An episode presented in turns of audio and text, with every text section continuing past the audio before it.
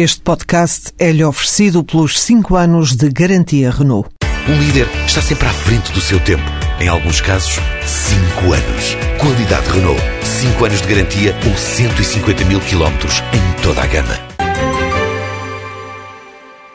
Na semana passada, a Alemanha foi aos mercados para obter 3.500 milhões de euros. Foi-lhe pedido um juro de, ouçam bem, 0,0002%. Feitas as contas, esse juro aplicado a 3.500 milhões de euros são 7 mil euros, como era uma emissão a seis meses, um empréstimo a seis meses, pagou 3.500 euros. Portugal, em maio, vai fazer também uma emissão a seis meses.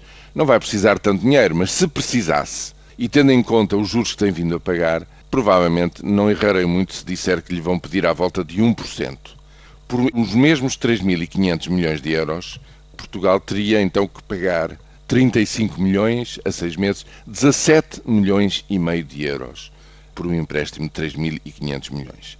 Uma coisa pouca, simplesmente 5 mil vezes mais do que é exigido aos alemães. Ora, isto é um absurdo, como é fácil de compreender. O risco de Portugal não pagar um empréstimo nos próximos seis meses não pode ser de maneira nenhuma 5 mil vezes superior ao dos alemães. O que é que isto traduz? Isto traduz um euro partido ao meio. Partido entre os países do norte, os países do euro forte, e os países da periferia sobreendividados do euro fraco. Esta situação não pode, pura e simplesmente, continuar, porque isto traduz que não existe uma união monetária, não existe uma moeda única de facto. Existem duas moedas escondidas sob o mesmo nome.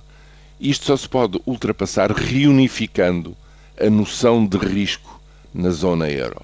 E essa reunificação só se pode fazer de uma forma solidária, agora que há o tratado orçamental, que há regras estritas para não só não voltar a endividar-se de forma descontrolada, como existe um caminho para uh, ir reduzindo a pouco e pouco a dívida pública, agora que essa parte da responsabilidade orçamental e fiscal no fundo, está estabelecida com regras, é preciso complementá-la com as outras regras, que são a emissão de obrigações em euros, em que a noção justamente de risco dos fortes e dos fracos se transforma num produto único, em que, evidentemente, a Alemanha pagará um pouco mais, mas em benefício, digamos, de juros mais baixos para os países sobreendividados da periferia.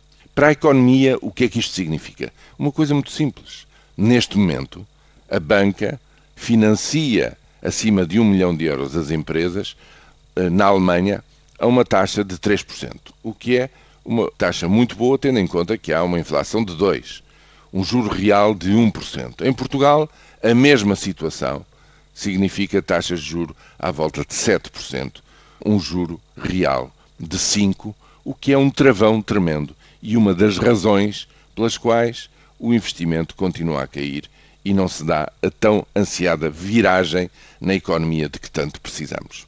Enquanto não se vencer este fosso entre o euro forte e o euro fraco, muito dificilmente saímos da situação de recessão em que nos encontramos. Este não é um problema português, este é um problema europeu. Todos o conhecem, todos sabem que isto existe, mas os alemães não dão um passo em frente porque acham que é preciso mudar o tratado, nomeadamente o artigo 125 do Tratado de Lisboa, que impede soluções solidárias de uns estarem a pagar ou ajudar a pagar dívida dos outros.